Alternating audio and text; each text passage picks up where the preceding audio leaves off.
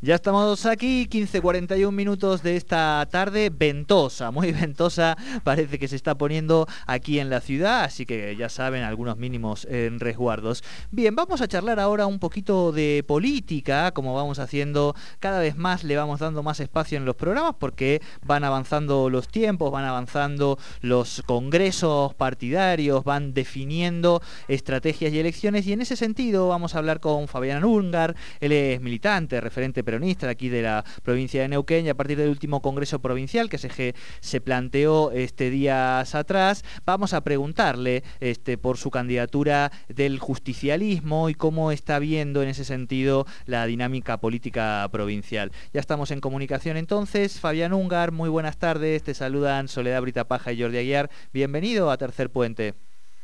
Hola Jordi, hola Sole, ¿cómo están ustedes? Bien. Espero que el viento no se, no lo haya volado, porque la verdad que está fuerte, ¿eh?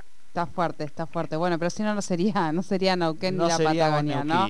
Ahí está. Algo de eso hay. Bien, ahí decía un poco Jordi, haciendo este resumen, ¿no? Han tenido este congreso del PJ provincial, donde eh, planteaste al menos esta, este deseo, esta, sí, ganas de, de ser candidato en las próximas elecciones por el justicialismo. Sí, bueno, en realidad es, el frente de todos, es el espacio mayor donde nosotros vamos a, terminar confluyendo. El peronismo tuvo su primer congreso provincial, que la verdad que saludo a los compañeros por juntarse, la voluntad que tienen de, poder encontrarse y, tomar algunas resoluciones, eh, las cuales después, como te decía recién, van a ese frente mayor. Hay un par de compañeros, como una síntesis de varios congresales, eh, propusieron mi nombre como parte de un proyecto que, sea de alguna manera una propuesta a la sociedad desde el peronismo y desde el frente de todos. Eh, yo con gusto ya lo veníamos charlando, me, parece, me entusiasma, si bien me dedico a la actividad privada, tengo una pyme constructora, eh, pero bueno, a veces uno tiene que tomar esas resoluciones si lo mira por televisión o es partícipe y tiene ganas de, ver si puede ayudar o contribuir en, en tiempos difíciles, porque en tiempos fáciles todo se hace más sencillo, pero en tiempos difíciles como esto me parece que hay que pensar la pospandemia y, y hay que aportar en el sentido común para que todos podamos salir adelante. Imagino un camino de consenso, pero con nuevas propuestas, porque evidentemente en Neuquén nos, merecemos otras ideas, renovar algunas cosas que las teníamos como antiguas, eh, nuestra matriz productiva. Eh, yo decía, tenemos que dejar de pensar en planes sociales para pensar en un plan para nuestra sociedad, algo que sea más integral, que sea que genere trabajos en el, en el presente y en el futuro como, como, como una cosa urgente, ¿no? Claro.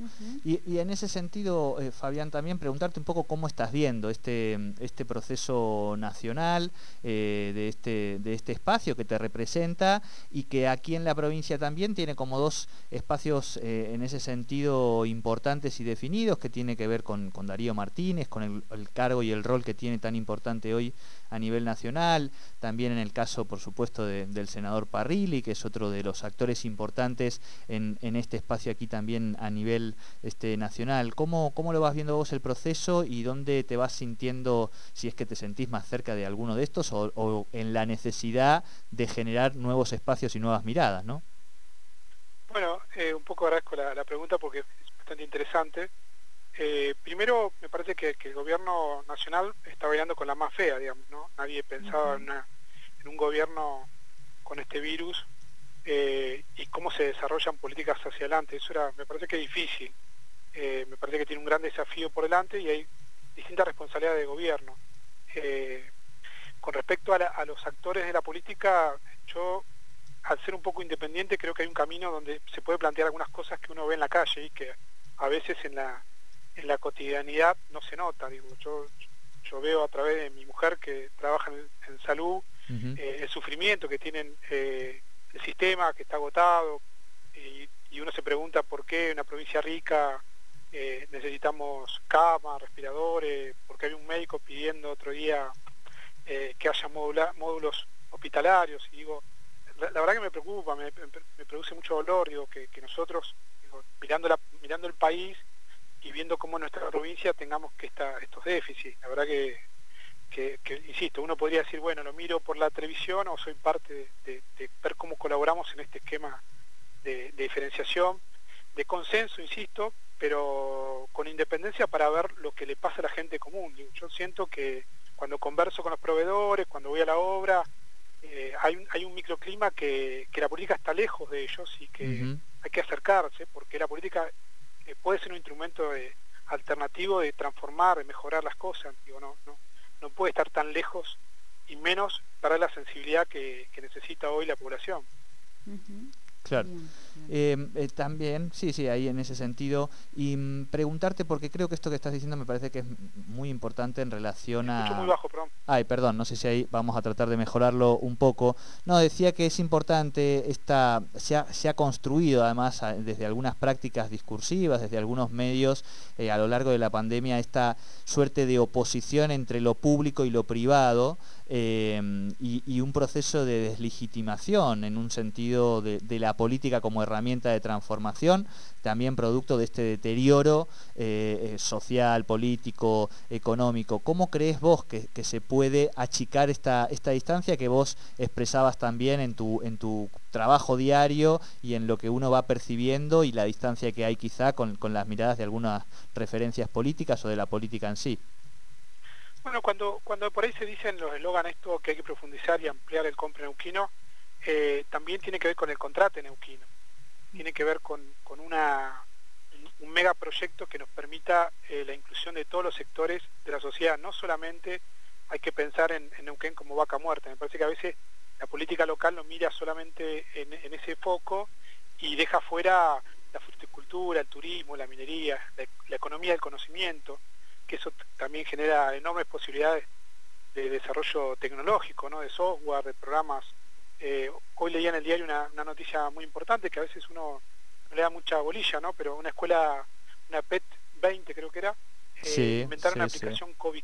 Y te digo, qué, qué, qué, qué, importante, ¿no? que felicito a los chicos y yo egresé en la escuela número uno, la hora, la PET 8, y, yo siempre vi gente que muy creativa, digo, y, muy avanzada, ¿no? Armando motores eléctricos, bueno, como esta aplicación y, sillas para chicos con, discapacidad, digo, me parece que, ahí el Estado no, interviene, no, no, no, está repensando un Neuquén que sea más dinámico y que tenga que ver, por ejemplo, en este caso con los jóvenes, por ejemplo, que, que los pibes hoy quieren ser youtuber eh, como para salir de, de, su estado de vida, ¿no? Eh, o mejorar su calidad de vida. Y digo, está bueno, pero no, no debería ser el fin.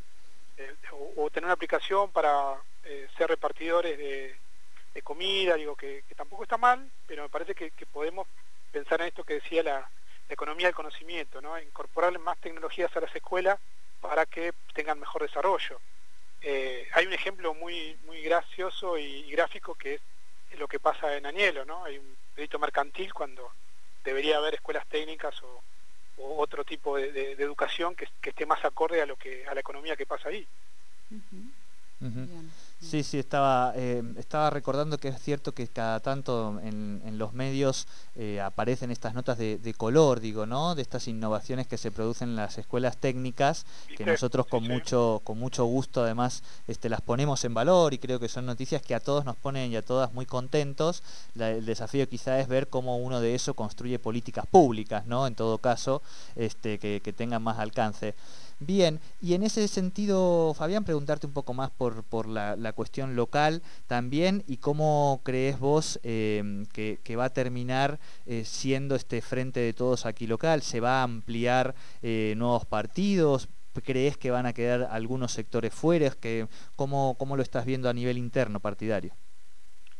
Bueno, después del pronunciamiento nuestro en el Congreso, que fue importante, eh, obviamente que, muchos empiezan a mover su tablero para ver que, cómo pueden generar otra propuesta, que me parece que está bien, nosotros somos un espacio bastante horizontal, somos la segunda fuerza en toda la provincia, el Frente de Todos, eh, las elecciones por lo general, las nacionales no tenemos un buen performance, eh, me parece que ahí van a haber novedades en el tiempo y, y son saludables, o sea, yo soy una persona totalmente con concepto democrático, a mí me gusta participar, levanto la mano para, hacerlo, fui presidente del centro estudiante, tuve alguna responsabilidad de gobierno, pero siempre me gustó participar, me gustó elegir.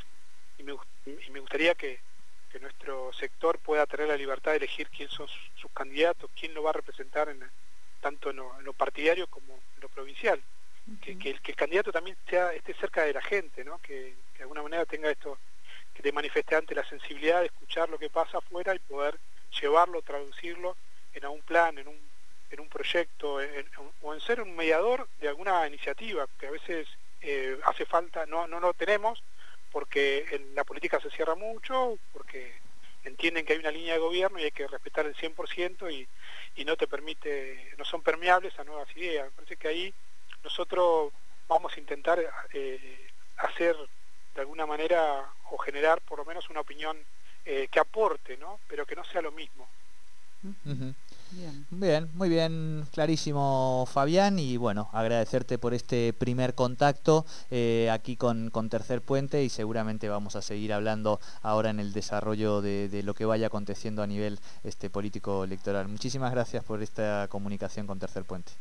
Bueno, Sole, Jordi, gracias por el momento que, el tiempo que me dieron. La verdad que me parece importante, digo, insisto, soy un hombre de la calle que, que no tiene la, la vidriera todos los días y cuando la tiene la aprovecha para hablar con los neuquinos y la neuquina y contarle un poco algunas ideas que tenemos y que queremos invitarlos que, que nos acompañen más adelante. Bien, bien. Bueno, ahí estaremos entonces tratando de seguir esto como cómo se va definiendo. Muchísimas gracias por, por tu tiempo. Bueno, buen fin de semana. Igualmente para vos. Fabián Ungar, militante y referente peronista de aquí, de la provincia de Neuquén, y esta deseo, esta propuesta lanzada en el último congreso del Frente de Todos y que tiene que ver con poder participar, ser uno de esos eh, eh, representantes o posibles representantes para las pasos, porque se han solicitado también pasos del Frente, del frente de Todos, para eh, candidato a diputado de la Nación por la provincia de Neuquén.